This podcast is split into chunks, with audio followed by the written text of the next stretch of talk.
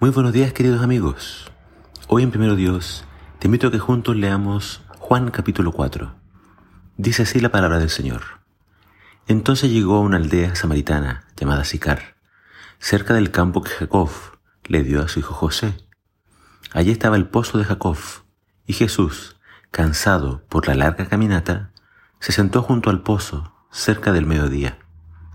Poco después llegó una mujer samaritana a sacar agua y Jesús le dijo, por favor, dame un poco de agua para beber. Él estaba solo en ese momento porque sus discípulos habían ido a la aldea a comprar algo para comer.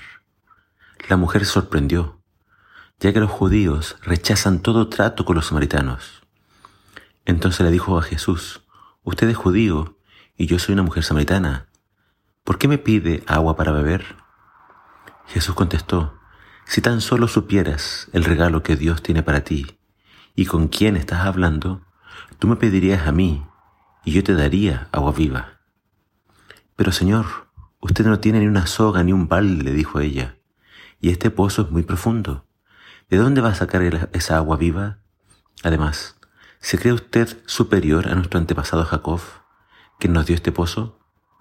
¿Cómo puede usted ofrecer mejor agua que la que disfrutaron él, sus hijos y sus animales?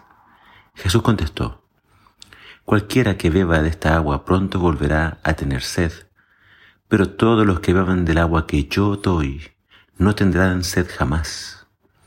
Esa agua se convierte en un manantial que brota con frescura dentro de ellos y les da vida eterna. Por favor, Señor, le dijo la mujer, deme de esa agua Así nunca más volveré a tener sed y no tendré que venir aquí a sacar agua. Jesús le dijo, Ve, trae tu esposo. No tengo esposo, respondió la mujer. Es cierto, dijo Jesús, no tienes esposo, porque has tenido cinco esposos y ni siquiera estás casada con el hombre con el que ahora vives. Ciertamente dijiste la verdad. Señor, dijo la mujer, seguro que usted es profeta. Así que dígame, ¿por qué ustedes los judíos insisten en que Jerusalén es el único lugar donde se debe adorar, mientras que nosotros los samaritanos afirmamos que es aquí, en el monte Gerizim, donde celebraron nuestros padres? Jesús le contestó, créeme, querida mujer, que se acerca el tiempo en que no tendrá importancia si se adora al Padre en este monte o en Jerusalén.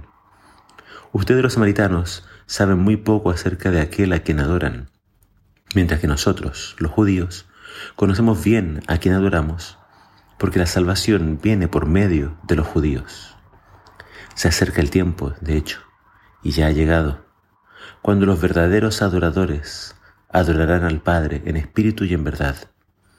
El Padre busca personas que lo adoren de esa manera, pues Dios es espíritu, por eso todos los que lo adoran deben hacerlo en espíritu y en verdad. En los Evangelios, nosotros vemos que Jesús muy pocas veces afirmó ser el Mesías. Eso era algo que la gente tenía que reconocer o admitir, darse cuenta ellos solos. Los milagros de Jesús daban cuenta claramente de su origen celestial.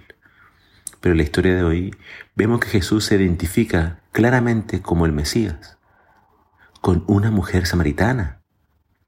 Los judíos y los samaritanos no se podían ver mutuamente se despreciaban y eran prácticamente enemigos. Cada vez que un judío debía ir a Jerusalén, de Jerusalén a Galilea, tenía que pasar por territorio de los samaritanos. Pero tanto era el odio o el desprecio que sentían por ellos, que muchos judíos preferían hacer un viaje más largo, mucho más largo, rodeando el territorio de los samaritanos, para no encontrarse con ellos. Pero no fue así con Jesús. Jesús deliberadamente quiso pasar por aquí, porque su intención era predicar a los samaritanos y ganarlos para el reino de los cielos.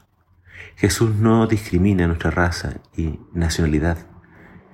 Él quiere salvar a todos los que acepten su mensaje. A Jesús tampoco le importa nuestro pasado. Esta mujer había tenido cinco maridos y ahora estaba conviviendo. Entonces, es decir, ella ahora estaba viviendo en adulterio. Jesús le hizo ver su falta Jesús le habló de su pasado, pero no para condenarla. Jesús podría haberle hablado solamente del agua viva, pero no, Jesús decide hablarle acerca de su pasado, de su pecado, porque Jesús vino a limpiarnos de toda maldad.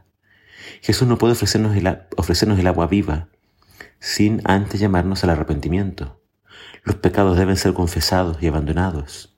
El hecho de que este forastero sediento y cansado supiera toda su vida la impactó. Y así esta mujer se convirtió en una gran misionera que trajo a todo el pueblo para que escuchara al Salvador. Jesús sigue buscando personas dispuestas a adorar a Dios en espíritu y en verdad. Jesús sigue buscando seguidores que no hagan excepción de personas, que no discriminen, sino que busquen por todos lados a los perdidos, sin importar de dónde sean ni qué hayan hecho. Eso es el Evangelio. Dios te ama, Dios te busca, Dios te perdona, Dios te rescata.